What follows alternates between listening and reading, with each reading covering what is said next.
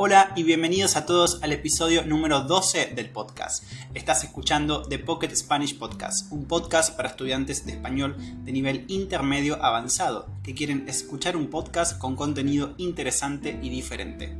Mi nombre es Nicolás, soy de Argentina, soy tutor de español y además de ser tutor de español, disfruto en mi tiempo libre de crear contenido para estudiantes. Así que te recuerdo que si te gusta el podcast y además querés leer las transcripciones, las transcripciones están disponibles en el sitio web del podcast www.thepocketspanishpodcast.wordpress.com.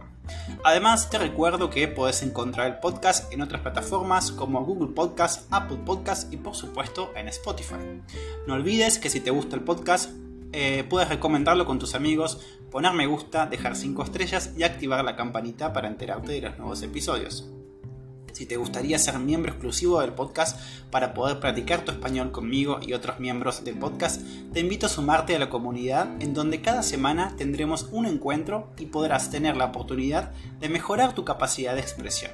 Para más información visita el link de Patreon que estará disponible en la descripción de este episodio. Ahora sí, empecemos.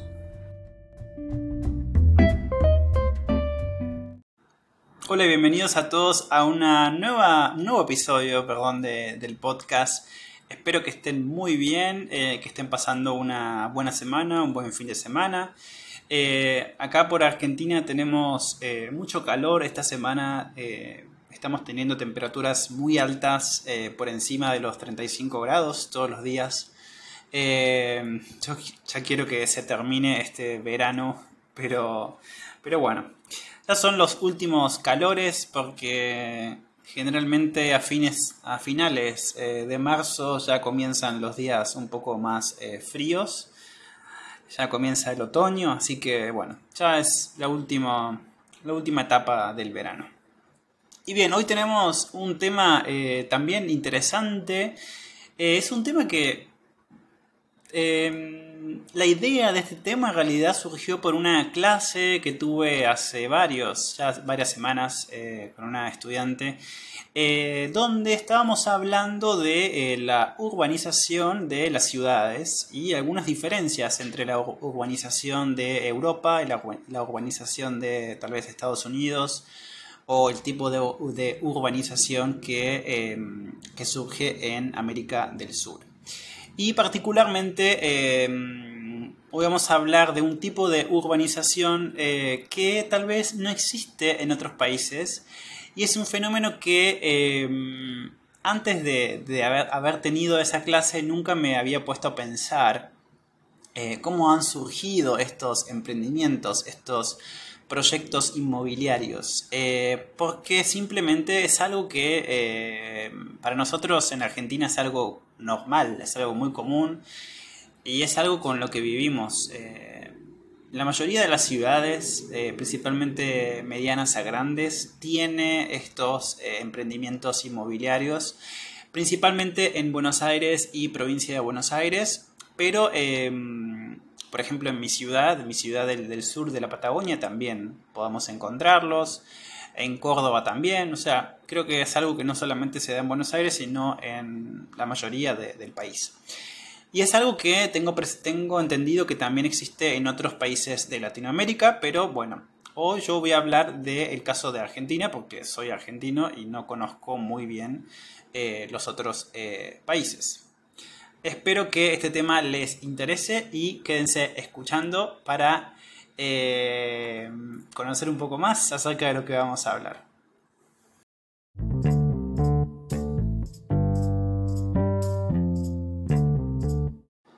Hoy vamos a hablar un poco entonces sobre urbanismo, más específicamente sobre un fenómeno inmobiliario, eh, un fenómeno eh, urbanístico que se ha dado en muchos eh, países de Latinoamérica y también en Argentina en, digamos, hace muchísimos años, no es una cosa actual. Hoy vamos a hablar específicamente de el boom de los barrios privados, barrios cerrados o también llamados country, barrio country. ¿Qué es un barrio cerrado? Y bien, como la palabra lo dice, es un barrio que está cerrado. Pero más allá de estar cerrado, esto significa que no tiene contacto con la ciudad, no tiene contacto con eh, la cultura, vamos a decir, la cultura local, vamos a decir.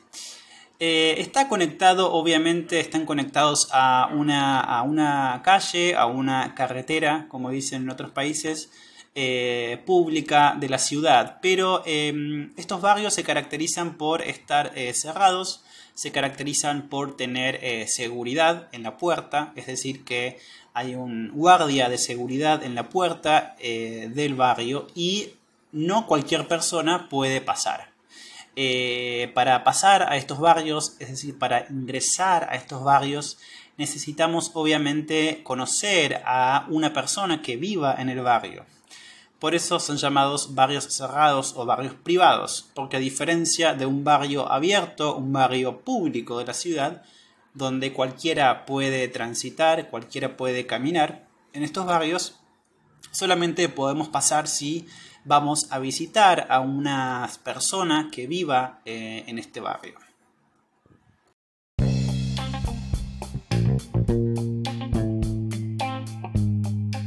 Hola, hola, este es un pequeño anuncio para decirles solamente que si te gustaría tener acceso a contenido extra del podcast, aprender más sobre algunos aspectos de la cultura argentina o participar en las sesiones de preguntas y respuestas, esta es tu oportunidad nos podés seguir en Instagram. Tenemos un Instagram y el nombre es The Pocket Spanish Podcast.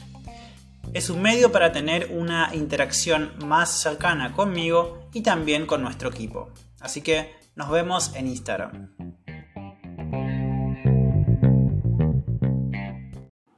Los barrios privados o cerrados Nacieron a fines de los años 80, en la década de los 80, y su origen está en los clubes de campo, principalmente campos eh, de golf, que se construyeron en las afueras de la ciudad de Buenos Aires, entre los años 40 y 70. Es decir, estos barrios comenzaron em, por la construcción de clubes eh, de campo que, son, que eran muy comunes en la época. Em, las clases más altas, media alta, siempre em, querían estar eh, lejos de la ciudad y también para pasar eh, un buen momento el fin de semana se construían estos, estas, estos clubes de campo para que estas personas pasen el fin de semana en estos lugares. Estos barrios cerrados nacieron con estos eh, clubes. Y en ese momento, en esa época, las, obviamente la, barrera que tenía, tenían estos clubes de campo se justificaba porque era un club privado. En ese momento solamente eh, solo algunos miembros o solamente algunos invitados podían pasar a estos clubes. Pero esta tradición de los clubes de ser privados y de dejar pasar solamente a personas exclusivas ah, del lugar, se, digamos, se, trasladó a esta idea de los eh, barrios privados, porque recordemos que estos barrios privados nacieron principalmente con estos clubes. Entonces, esta idea de privatización nació de estos clubes exclusivos de la ciudad de Buenos Aires.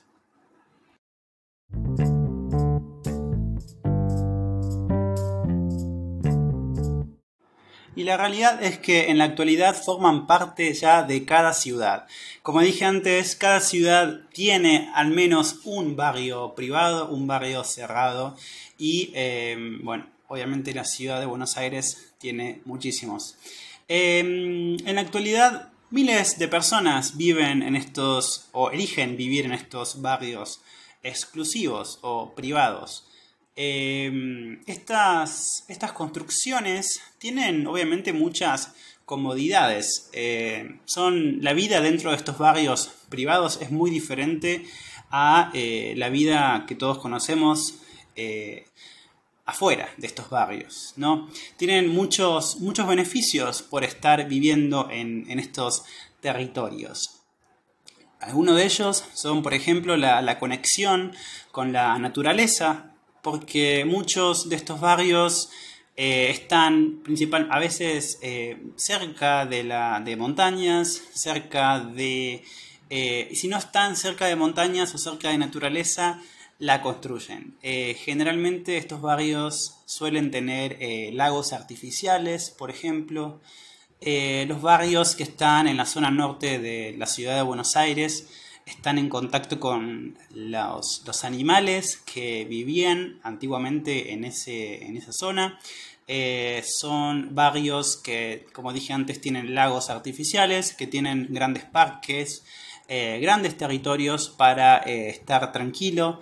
Obviamente también la seguridad es muy importante. Eh, al ingreso de cada barrio hay eh, un guardia de seguridad, como dije antes, y también em, sé que hay eh, muchas veces cámaras de seguridad,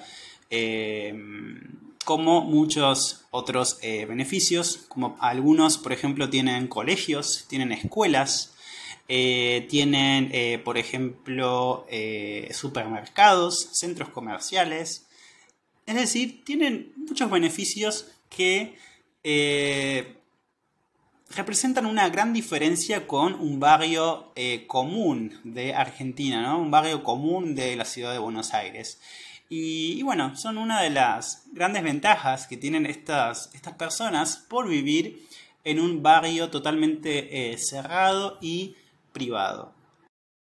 Uno de los más famosos en la ciudad de Buenos Aires se llama Nordelta. Nordelta es uno de los, no, solamente eh, uno de los más grandes, sino también uno de los más conocidos y más famosos.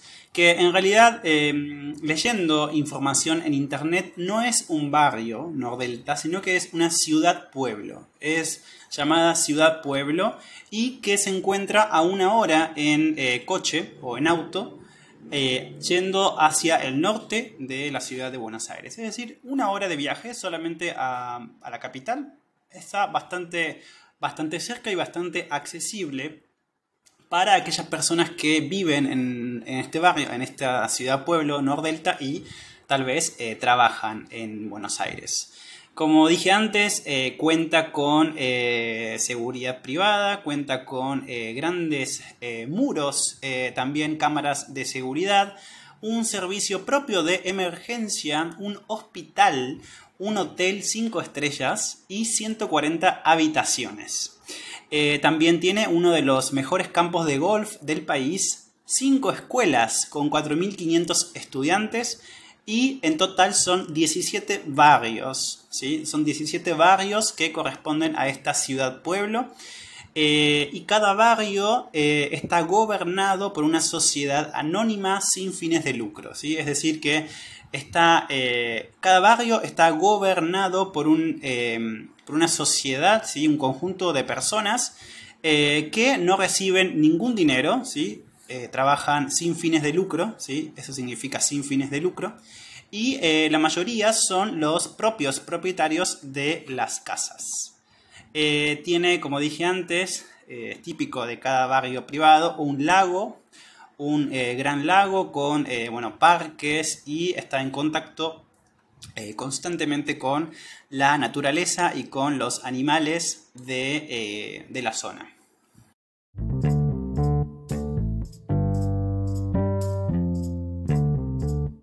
En la actualidad, en, este ciudad, en esta ciudad-pueblo viven alrededor de 30.000 eh, personas que eh, piensan que en un futuro no muy lejano van a vivir 100.000 eh, personas. Eduardo Constantini es el hombre que entregó la primera casa en este barrio, en este ciudad-pueblo llamado Nordelta, en el año 2000. Em, él dice que Nordelta es un lugar seguro. También eh, Constantini es, eh, sabe que hay una discusión, eh, una gran discusión alrededor de, de, este tipo, de todo este tipo de construcciones inmobiliarias eh, hay quienes piensan que es un crimen eh, y que también piensan que fomenta la exclusión de los más pobres y el miedo a lo desconocido, es decir, fomenta la eh, gran desigualdad que existe entre las clases sociales. Lo que dice Constantini es que hay un Estado que en su discurso se opone al barrio cerrado, pero en realidad no invierte para suplantarlo. Es decir, eh, según Constantini, el Estado está en contra de este tipo de construcciones, pero en realidad no hace ninguna inversión para poder eh, suplantarlo, es decir, para, para poder eh, hacer algo mucho mejor, es decir, para que, para, digamos, para erradicar las desigualdades entre estas clases sociales.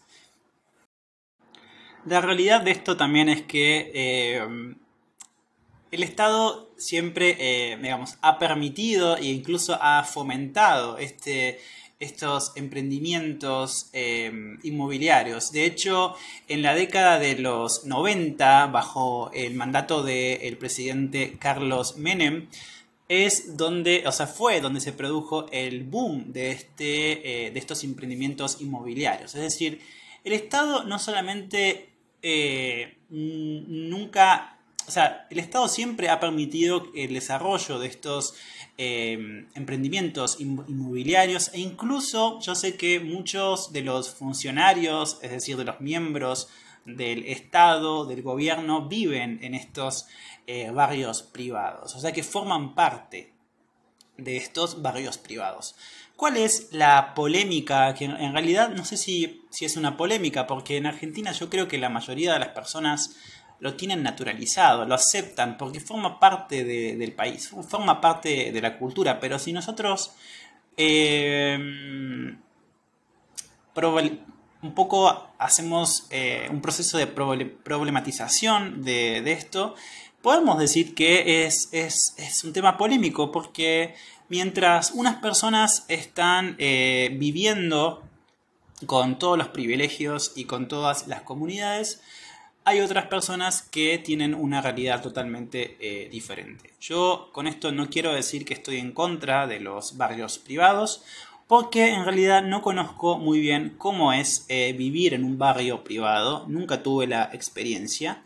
Eh, he ido a este tipo de barrios privados, pero no puedo hablar en primera persona porque nunca he vivido en este tipo de barrios privados. No quiero eh, juzgar a las personas que viven en los barrios privados, porque pienso que si ellos, pienso que cada persona con su, con su dinero, con su plata puede hacer lo que quiera, así que eh, no, este episodio no voy a juzgar a las personas que viven en barrios privados, no es mi propósito, solamente quería explicar y quería que... Mm, en realidad eh, comentarles un poco cómo han surgido este, este, tipo de emprendimientos inmobiliarios y cuál es la situación actual. La situación actual es que si bien hay muchos eh, barrios privados, también hay otra realidad todos conocemos, que eh, hay muchos barrios en Argentina que por ejemplo no tienen agua, no tienen agua potable, no tienen tal vez electricidad o no tienen ni siquiera algunos eh, recursos eh, básicos. Y todo esto eh, obviamente es responsabilidad del gobierno. Entonces por eso no voy a juzgar a nadie que viva en este tipo de barrios privados. simplemente me pareció una buena idea hacer un episodio sobre esto porque yo sé que en otros países, por ejemplo, em, bueno, un estudiante me dijo que en Polonia no existen este tipo de barrios privados y supongo que en general en Europa eh, no existen. Simplemente porque hay menos desigualdad social. Y, em, y, bueno, es lo que vivimos en Latinoamérica y en otros eh, países del mundo, ¿no? Esta desigualdad social, donde mientras eh, la, clase media y la clase alta gozan de todas las comunidades, la clase baja está eh, cada vez peor y con una calidad de vida totalmente miserable.